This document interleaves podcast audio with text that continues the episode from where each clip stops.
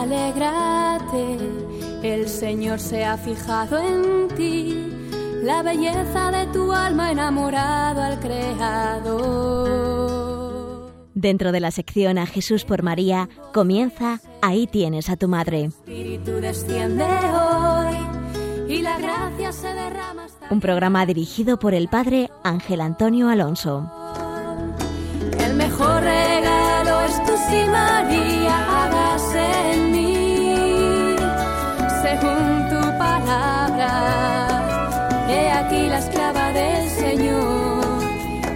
Regalo en mí, según tu palabra. He aquí la esclava del Señor. Hola, muy buenos días, querido oyente de Radio María. En estos momentos comienza el programa titulado Ahí tienes a tu madre, un programa que quiere dar a conocer el corazón de María desde el corazón de Cristo y de su Iglesia, y lo hacemos mediante la Mariología o Tratado Teológico sobre la Santísima Virgen, en este día tan especial, primer sábado del mes de mayo. Por un lado, primer sábado que nos recuerda las promesas de la Santísima Virgen de poder vivir estos cinco primeros sábados. Y por otro lado, en este mes de mayo dedicado especialmente al mes de la Santísima Virgen. En el programa de hoy vamos a continuar viendo la figura del corazón de María en el Nuevo Testamento, después de haberla visto en las profecías directas o indirectas del Antiguo Testamento. Vamos a contemplar, por tanto, la Anunciación de María. Lo primero que habría que contemplar, a modo de introducción, es que nadie conoció este anuncio. Si nosotros hemos podido llegar a conocerle, es por confesión explícita de María.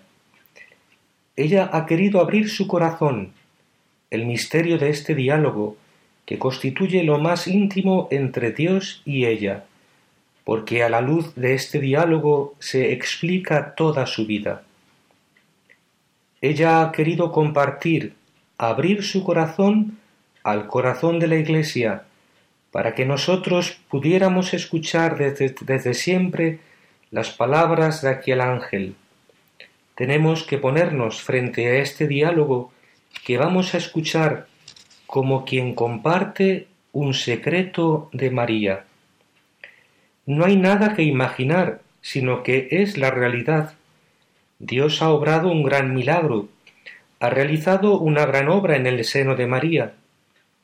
Es como si María quisiera hoy abrirnos el misterio de este diálogo como si hoy se acercase a nosotros para tratar de explicarnos qué es lo que un día el ángel hizo en su seno, como si María tratase de explicarnos una gran experiencia espiritual que ella ha tenido, algo que ella ha sentido junto a Dios, algo que Dios ha hecho con ella en el seno de aquella intimidad. Nos acercamos, por tanto, querido oyente, a un gran secreto, donde está la acción misma de Dios en el alma de María, y que ella hoy quiere abrirnos en este primer sábado del mes de mayo, en esta Pascua de Resurrección, para que nosotros la escuchemos y asistamos a aquel diálogo como un día ella pudo escucharlo. Dice el libro del Apocalipsis en la tradición de la Biblia que cuando Dios se revela, antes de una revelación de Dios, precede un silencio. Dios anuncia que se va a revelar y luego media un silencio entre el anuncio y la revelación de Dios. En el Apocalipsis pasa eso. Hay un ángel que sale del cielo, toca una trompeta para anunciar la revelación de Dios, y se hace el silencio en la tierra, esperando aquella revelación. Nosotros necesitamos callar nuestra alma y abrir nuestro corazón poner nuestra atención ante un gran secreto de Dios que María quiere manifestarnos. Por tanto, nadie fue testigo de este anuncio. Es María quien nos abre el secreto de su corazón y estamos ante una acción divina, la más grande junto con la cruz, la más grande acción divina que Dios ha realizado en el alma y en el corazón de una criatura. Nos encontramos ante esa revelación. Dice el Evangelio, en el mes sexto fue enviado por Dios el ángel Gabriel a una ciudad de Galilea llamada Nazaret, a una joven virgen desposada con un hombre llamado José, de la casa de David. El nombre de la Virgen era María. Este pasaje lo encontramos en el evangelista Lucas, capítulo 1, versículos 26 y 27. Pues ahora, querido oyente de Radio María, vamos a ir contemplando este pasaje, palabra de Dios, revelado por la Santísima Virgen. Dios envía un ángel a María. Fue enviado de parte de Dios un ángel a esta Virgen llamada María. Aquel ángel porta consigo todo el deseo, toda la esperanza que Dios tenía de salvar a este mundo, para comprender lo que este ángel lleva consigo, para comprender este deseo y esta esperanza que Dios tiene de salvar el mundo, hay que remontarse por un instante a contemplar todo el plan y todo el designio salvador de Dios sobre el mundo. Cómo brotó desde toda la eternidad en el corazón de Dios este designio, este proyecto de amor, este proyecto de crear el mundo, para hacer a sus criaturas partícipes de su vida y de sus bienes, partícipe de su corazón, de su amor. Es un gran misterio para nosotros este designio de Dios de la creación. ¿Por qué Dios, estando pleno en sí mismo, sin necesitar nada de nadie, por qué ahora el misterio de Dios concibe este proyecto de hacer la creación para compartir con sus criaturas su vida y sus bienes. Hacer la creación para elevarla a su condición divina y hacerla partícipe de su vida y de sus bienes.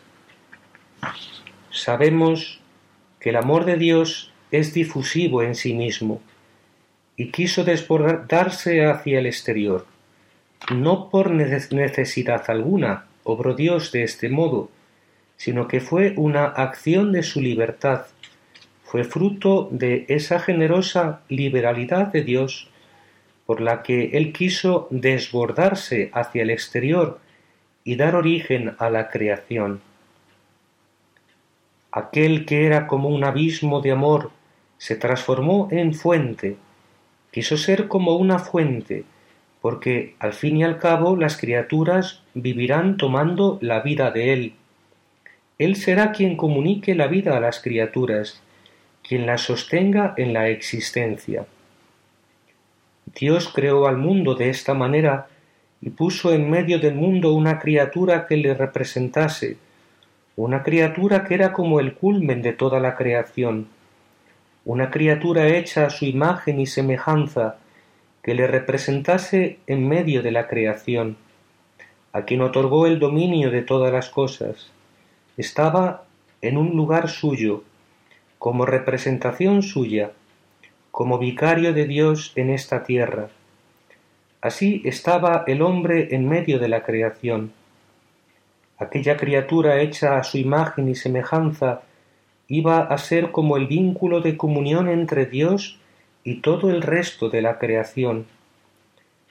Dios ya desde el principio para elevar a su criatura al nivel de la condición divina, proyectó unirse a ella con una unión esponsal, unirse a ella mediante la encarnación, el desposamiento del Verbo con su criatura, y a través de esta unión comunicarle los dones de la divinidad, sobre todo el don de la inmortalidad.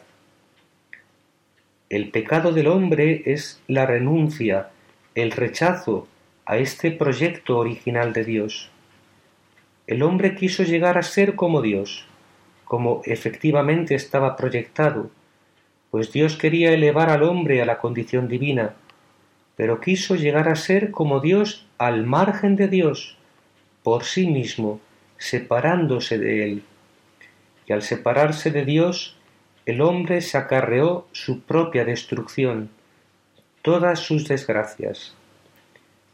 Separándose de aquel que era la fuente de su vida y de todos sus bienes, se acarreó toda clase de desgracias y finalmente la consecuencia última del pecado que era la muerte, y arrastró consigo a estas consecuencias del pecado a toda la creación que le había sido dada, entregada, puesta a su servicio, para que por medio de él pudiera llegar hasta Dios. Apartándose de Dios, el hombre arrastró consigo a toda la creación. La creación inocente no pecó, pero fue sometida a las consecuencias del pecado. Sin embargo, Dios no renunció a su proyecto original de hacer a su criatura partícipe de su vida y de sus bienes. Dios, cuya fidelidad es mayor que nuestra infidelidad, se mantuvo firme en aquel designio original y concibió en su corazón un nuevo plan, un nuevo proyecto de salvación, que pasaría no sólo por la encarnación, sino también por la cruz. El pecado había cualificado de una manera particular la encarnación. Ahora el Verbo vendría a habitar en una naturaleza caída, sometida a la necesidad de padecer y de morir. Hizo de este modo la encarnación dolorosa, porque el Hijo de Dios ya no se encarna en una naturaleza como la que Dios había hecho al principio, en la condición original, donde no existía la muerte, donde había paz y armonía en las criaturas, donde no existía el sufrimiento, donde la naturaleza estaba revestida de los dones que la Iglesia llama preternaturales. Eran dones no debidos a la naturaleza, pero con los que Dios había querido enriquecerla, como era el don de la inmortalidad, como era el conocimiento de Dios.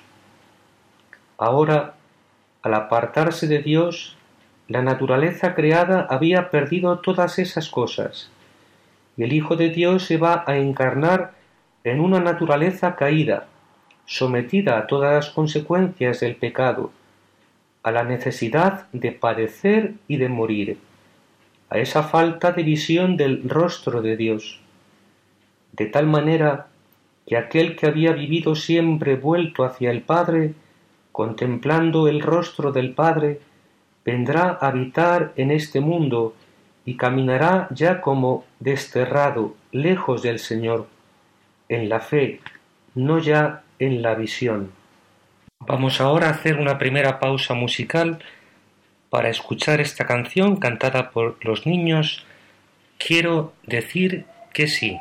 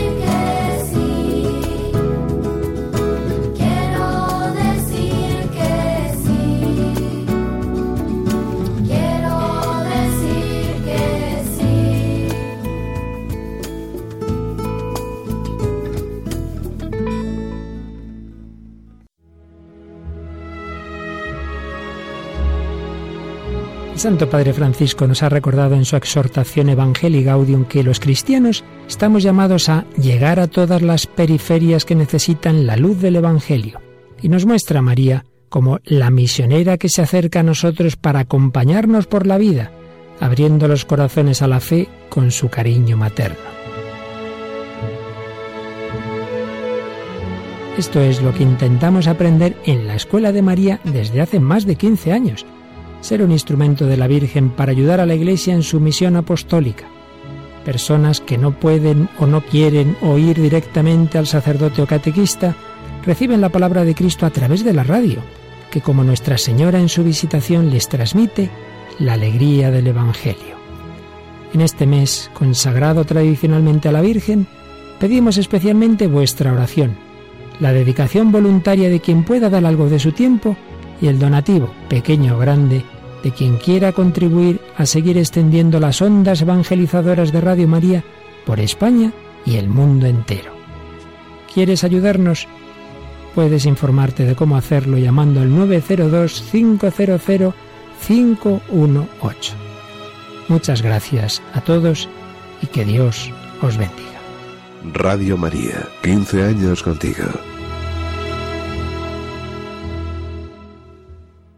Continuamos, querido oyente de Radio María, en este programa que estamos contemplando el misterio de la Anunciación.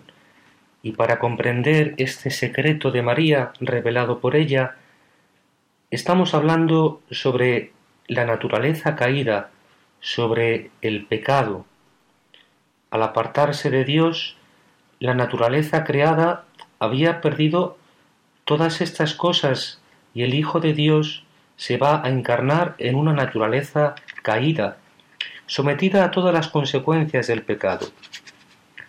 Todo esto es como un despojamiento, una renuncia que el Hijo de Dios hace para venir a vivir en medio de un mundo hostil y de una naturaleza que se le va a volver también hostil, porque está dominada por las consecuencias del pecado. Nace ahora el Hijo de Dios para poder morir. La encarnación en este estado de naturaleza caída, después del pecado, está orientada hacia la pasión de Jesús y su resurrección. Nace para poder morir un día. Toma de nosotros lo que pudiera ofrecer por nosotros un día en la cruz. Aquel que era inmortal e impasible, toma una naturaleza mortal y pasible, donde Él pueda sufrir y morir por amor nuestro, y así rescatarnos del poder de la muerte y aliviar nuestro sufrimiento con su consuelo, habitando nuestro sufrimiento desde dentro. Ahora la encarnación ha cambiado su sentido. Ahora está orientada totalmente hacia la pasión, hacia la cruz, hacia la resurrección, donde Jesús salvará al mundo mediante su sacrificio. El pecado sirvió así para que Dios mostrase su fidelidad en su amor hacia sus criaturas, su fidelidad a su proyecto original respecto de la creación. El pecado sirvió para que Dios se mostrase aún más grande en el amor, no renunciando a este proyecto original. Hizo que el amor de Dios se mostrase más grande que el pecado del hombre. Dios, a partir de este instante, concibe en su corazón este nuevo plan de salvación y entonces comienza a preparar la venida del Mesías. La naturaleza creada al separarse de Dios había quedado inadaptada para acoger al Verbo en sus entrañas. Al quedar esclava del pecado, no está adaptada para acoger al Verbo en su corazón. Un ejemplo que permite comprender esto es el de los ojos y la luz.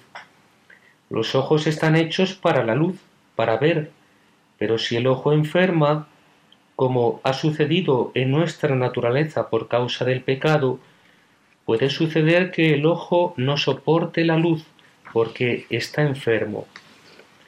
Pues así le pasaba al mundo con Dios. El mundo se había separado de Dios, había quedado esclavo del pecado, esclavo de Satanás, que era lo contrario de Dios, lo opuesto de Dios. Se había inadaptado para acoger a Dios en sus entrañas, en su corazón. Entonces, hay todo un periodo de adaptación de la naturaleza creada a la convivencia con el Verbo. Dios comenzó a preparar su naturaleza creada, a prepararla, a disponerla, para que un día pudiera acoger al Verbo en sus entrañas y convivir con él. Todo este periodo de adaptación a la convivencia con el Verbo es lo que constituye el Antiguo Testamento. El Antiguo Testamento tiene dos o tres fases fundamentales.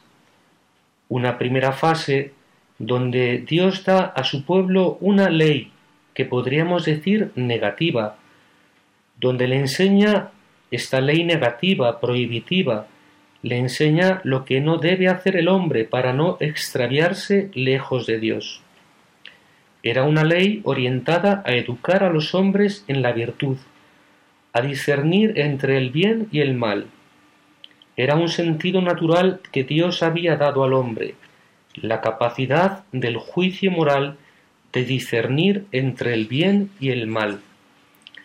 Pero el pecado había herido de raíz esta capacidad y el hombre había perdido la capacidad de discernir con claridad el bien del mal su libertad, su voluntad, había quedado impedida, inclinada al mal. La libertad del hombre, dañada por el pecado e inclinada hacia el mal, en este juicio moral, donde el sentido que les permitía discernir el bien del mal había quedado también dañado, oscurecido. Por eso la humanidad estaba irremediablemente abocada a la muerte, la voluntad inclinada al mal, perdido el sentido moral de las cosas. La naturaleza creada estaba abocada al extravío, a la perdición.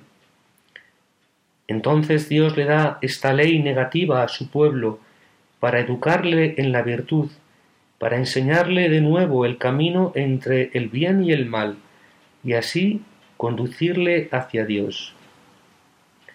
Pero hay una segunda fase en el Antiguo Testamento. Cuando ya el hombre se haya más educado en esta virtud, Dios comienza a enviar a los profetas, que eran como los amigos del esposo, que describen por anticipado a la esposa, es decir, a la humanidad, la belleza del esposo, a fin de hacerla desear la venida del esposo. Este deseo de la venida del esposo había de purificar el corazón de la humanidad, al desarraigarla de todo otro deseo humano. Cuando crece en el corazón el deseo de Dios, ya no queda lugar a, ninguna otra cosa. Los profetas describen esta belleza del esposo a la humanidad para hacer crecer en el corazón de los hombres este deseo de la venida del esposo. Este deseo está destinado a purificar el corazón de la humanidad y así disponerlo cada vez más a la venida del esposo. Hay una última etapa en este periodo de preparación. Es el periodo de la sabiduría, donde Dios instruye al hombre con su sabiduría. Comienza a dar, al hombre el conocimiento de los secretos de Dios y de la, de la naturaleza. Es la sabiduría con la que Dios hizo el mundo y que fue derramada con generosidad sobre todas las criaturas la fuente de la paz y de la armonía de todo cuanto existe, la sabiduría por medio de la cual Dios hizo todas las cosas, que asistió a Dios en la creación del mundo. Ahora Dios comienza a derramarla sobre el corazón de los hombres, a darla a conocer a los hombres. Esta presencia de la sabiduría en medio del mundo es como una presencia anticipada del Verbo en el Antiguo Testamento. Vamos a tratar de explicar estas cosas tan importantes para comprender el misterio de María en la Anunciación. Estamos en un periodo de preparación. Dios está preparando a la humanidad a la venida de Cristo en la encarnación, a este desposamiento del Verbo con la carne, a la convivencia con el esposo con Cristo, pero eso no significa que hubiera una ausencia total de este esposo, que hubiera una ausencia total del verbo en la creación. Ya Dios desde el principio del mundo hizo habitar al verbo en medio de sus criaturas, pero de una manera parcial, esporádica, podríamos decir, con el fin de ir acostumbrando a los hombres a esta convivencia con el verbo. Es el caso de las manifestaciones de Dios a través de su ángel, el ángel de Yahvé en el Antiguo Testamento. La Iglesia piensa que aquel ángel de Yahvé, por medio del cual Dios se mostraba a los hombres, era el Verbo, era una presencia anticipada del Verbo. Hay muchos otros signos de Cristo en el Antiguo Testamento. La nube que condujo a los israelitas en el desierto, desde la cual Dios les hablaba, mm. que iluminaba su camino de noche, que les protegía del calor del sol, y se interponía entre los ejércitos enemigos, para que no pudieran trabar contacto, era también el Verbo, la roca espiritual que seguía a los israelitas, es decir, que bajo formas, bajo figuras, bajo misterios con mayúscula, ya el Verbo habitó con los hombres desde el principio de la creación, pero no con la intimidad con la que lo haría en la encarnación, porque la humanidad todavía no estaba adaptada. Pero así, de este modo, mediante esa presencia parcial, atenuada del verbo en el Antiguo Testamento, Dios adaptaba a los hombres a la convivencia que tendría lugar en la encarnación. Lo mismo sucede con la palabra que Dios hizo habitar en los profetas. Hubo hombres a los que Dios preparó en su corazón para que el verbo pudiera habitar en sus entrañas y así habitando por medio de ellos, por medio de los profetas, en medio de los hombres, iba adaptando a los hombres a la convivencia que tendría lugar en la encarnación. Lo mismo sucede con la sabiduría. Es una presencia anticipada del Verbo en el Antiguo Testamento, esta sabiduría que Dios derrama sobre los hombres. Vamos ahora una segunda pausa musical.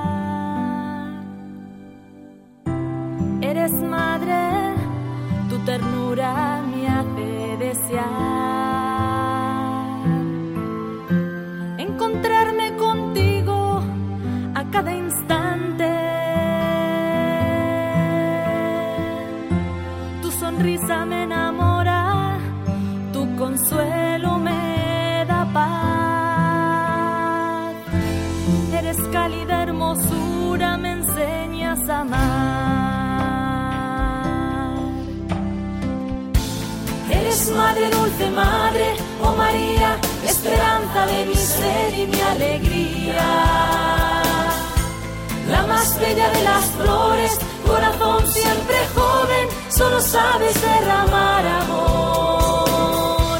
Eres el beso más puro que el Señor hizo suyo y en tu seno se encarnó. Madre nuestra, Madre del Señor. Eres madre, dulce madre, oh María, esperanza de mi ser y mi alegría. La más bella de las flores, corazón siempre joven, solo sabes derramar amor. Eres el beso más puro el Señor hizo suyo y en tu seno se encarnó. Madre nuestra, Madre del Señor.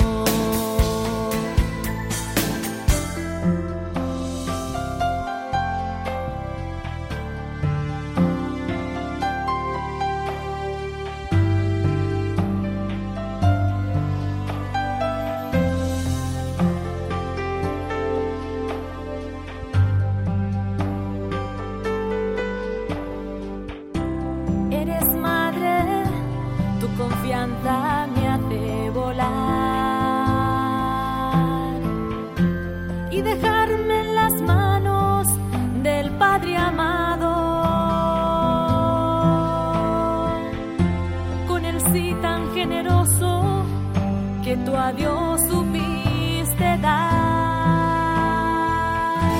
Hoy me animas a imitarte y confiar.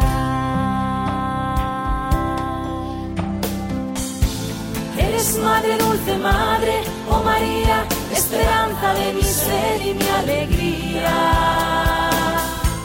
La más bella de las flores, corazón siempre joven, solo sabes derramar amor es el beso más puro que el Señor hizo suyo y en tu seno se encarnó. Madre nuestra, Madre del Señor. Eres Madre dulce, Madre, oh María, esperanza de mi ser y mi alegría. La más bella de las flores, corazón siempre joven, solo sabes derramar amor es el beso más puro el señorito suyo y en tu seno se encarnó. Madre nuestra, Madre del Señor.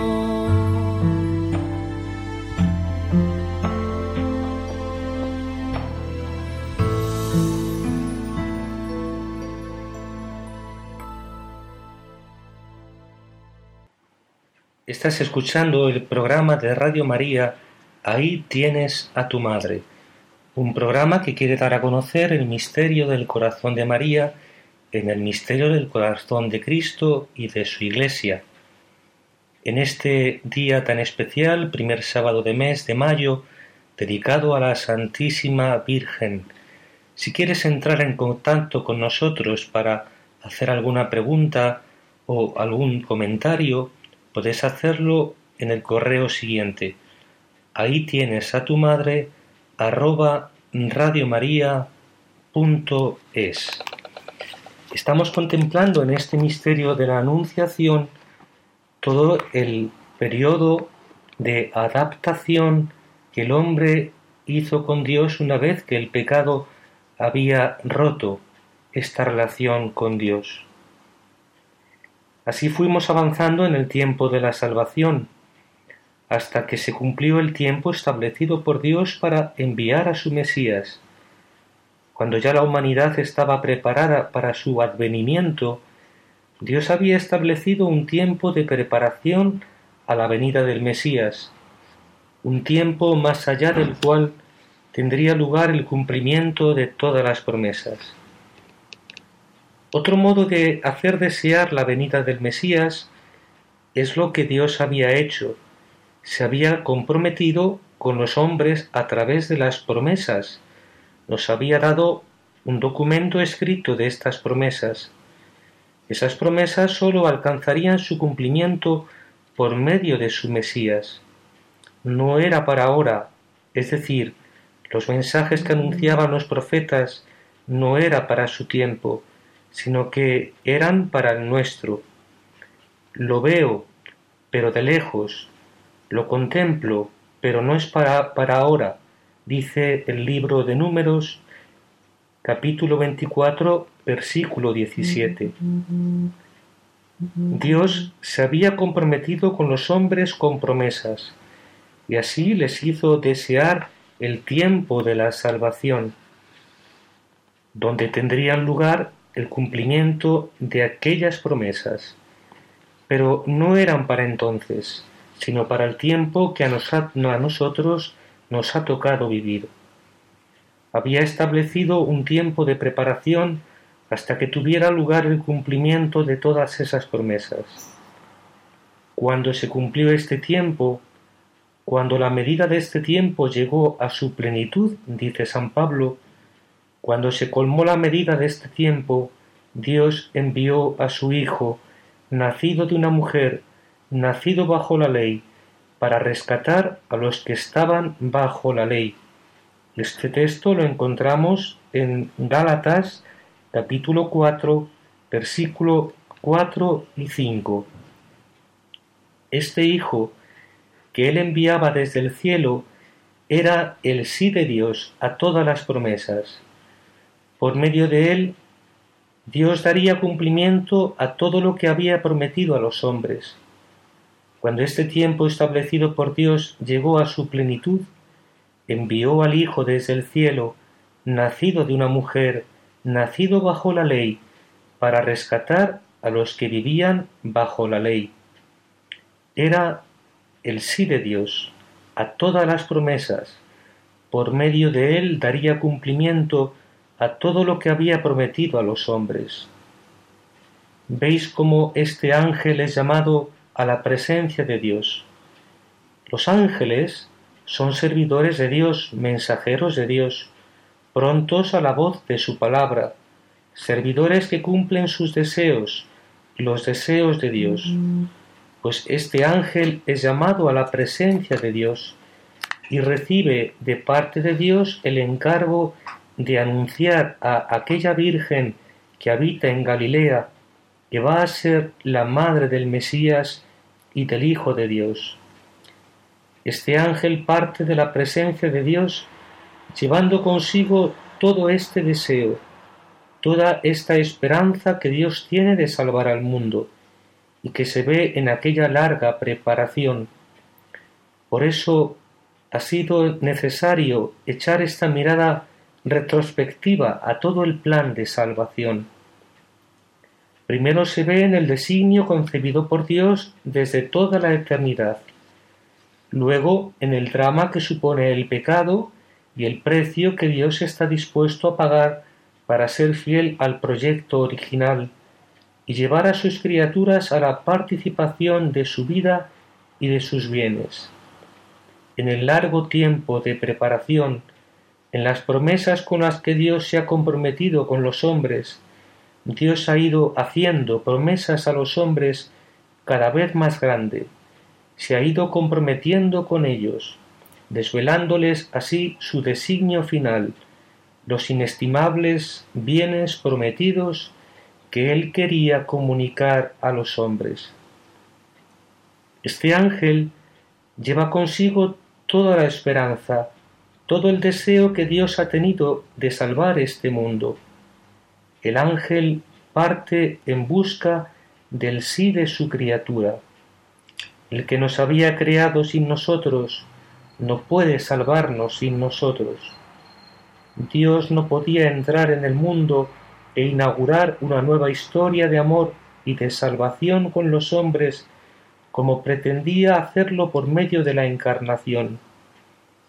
Dios no podía comunicar su salvación al mundo sin el sí de una criatura, sin que su criatura le diera permiso para entrar en el mundo, para entrar en su historia, sin que su criatura acogiera la salvación en su corazón. Dios desde siempre se preparó una criatura que era María, una criatura capaz de acogerle en su seno por su pureza, una criatura capaz de decirle que sí en virtud de esa misma pureza de su alma. la preparó desde antiguo. Por eso uno puede comprender el amor de predilección de Dios hacia María, porque es la criatura que va a hacer posible todo este designio de salvación de Dios. La amó desde siempre y la pensó capaz de darle su sí el sí que Dios necesitaba para entrar en nuestro mundo, para comunicar su salvación al mundo. Por eso Dios la amó con esa predilección. Todo el plan de salvación de Dios estribaba en el sí de esta criatura. Es como si el designio de salvación de Dios se echase hasta depender sólo de una sola criatura, como sucedió con Jesús, el Padre había puesto todo en sus manos, todo dependía de él. Por la justicia de uno solo, todos hemos sido constituidos en justos, dice San Pablo en la carta a los Romanos, capítulo 5, versículo 19. Lo mismo sucede con María. Todo dependía del sí de esta criatura. Toda la salvación del mundo dependía de este sí. También nuestras acciones tienen una repercusión eterna y universal en el corazón de Dios y en todo el resto de las criaturas. Nuestras acciones se entretejen unas con otras con las acciones de Dios. Pero aquí el plan de salvación de Dios se estrecha hasta depender sólo del sí de esta criatura, que es la que abrirá paso para que aquel que era nuestra luz pudiera penetrar en un mundo de tinieblas, para que el Salvador pudiera entrar en una historia destinada al extravío, conducida hacia la perdición. Esta es la perspectiva que hay detrás de este ángel que lleva consigo todo este plan de salvación de Dios. Parte en busca del sí de su criatura. Vamos a hacer ahora una pausa musical.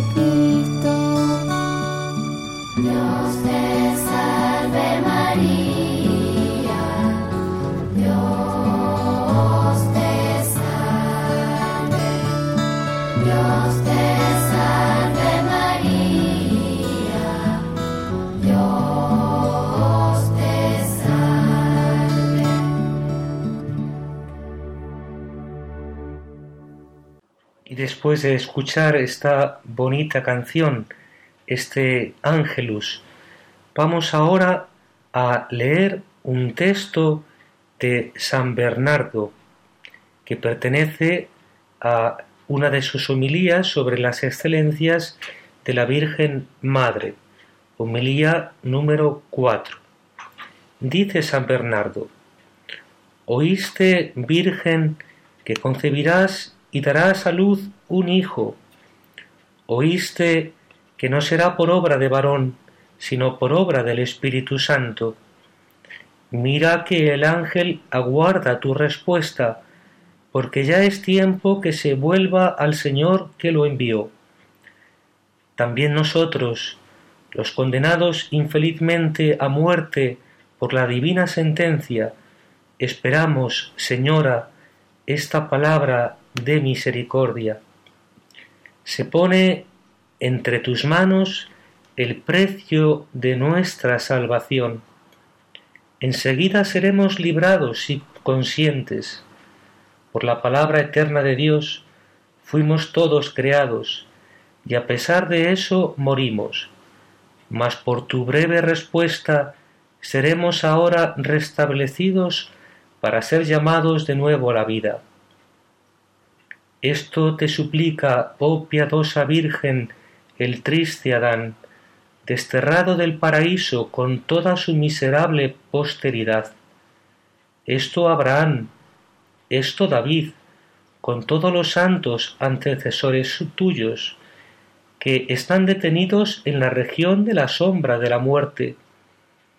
Esto mismo te pide el mundo todo, postrado a tus pies y no sin motivo aguarda con ansia tu respuesta, porque de tu palabra depende el consuelo de los miserables, la redención de los cautivos, la libertad de los condenados, la salvación, finalmente, de todos los hijos de Adán, de todo tu linaje.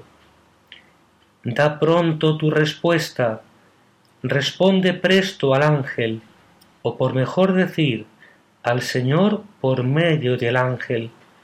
Responde una palabra y recibe al que es la palabra. Pronuncia tu palabra y concibe la divina. Emite una palabra fugaz y acoge en tu seno a la palabra eterna. ¿Por qué tardas? ¿Qué, qué recelas? Cree, di que sí y recibe. Que tu humildad se revista de, de audacia y tu modestia de confianza. De ningún modo conviene que tu sencillez virginal se olvide aquí de la prudencia. En este anuncio no temas, Virgen prudente, la presunción, porque aunque es buena la modestia en el silencio, más necesaria es ahora la piedad de las palabras. Abre, Virgen dichosa, el corazón de la fe, los labios del consentimiento y las castas entrañas del al Criador. Mira que el deseado de todas las gentes está llamando a tu puerta. Si te demoras en abrirle, pasará adelante, y después volverás con dolor a buscar al amado de tu alma. Levántate, corre, abre, levántate por la fe, corre por la devoción y abre por el consentimiento. Y hasta aquí este texto tan bello de San Bernardo. En los maitines de Viernes Santo, en el momento en que se leen los doce evangelios de la Pasión, nuestros hermanos ortodoxos cantan un poema de Romanos de Mélode, que subraya muy bien esta relación entre anunciación y resurrección. La Virgen habla así, no puedo temer no volver a verte, pues me doy muy bien cuenta de que una vez en la tumba no volverás ya, hijo mío. A estas palabras, el que conoce todas las cosas, aun antes de que existieran, respondió a María, ten la seguridad, oh Madre, de que puedas, después de mi salida del sepulcro, tú serás la primera en verme, pues volveré a mostrarte el abismo de tinieblas del que Adán ha sido liberado y los sudores que me ha costado. Pues terminamos el programa de hoy pidiéndole a la Santísima Virgen que en este tiempo de Pascua nos alegremos con su misma alegría, la alegría de Cristo resucitado, esperando Pentecostés, en cenáculo con María hasta dentro de quince días.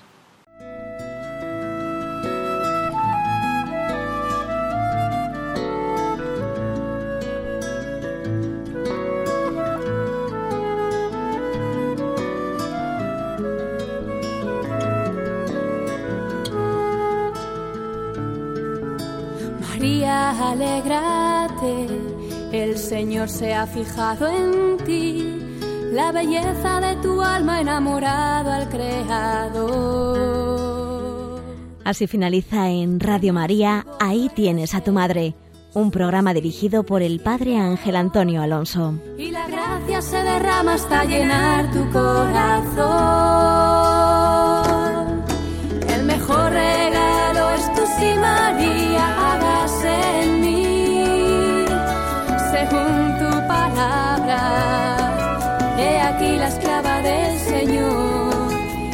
mejor regalo es tu sí, María, hágase en mí. Según tu palabra, he aquí la esclava del Señor.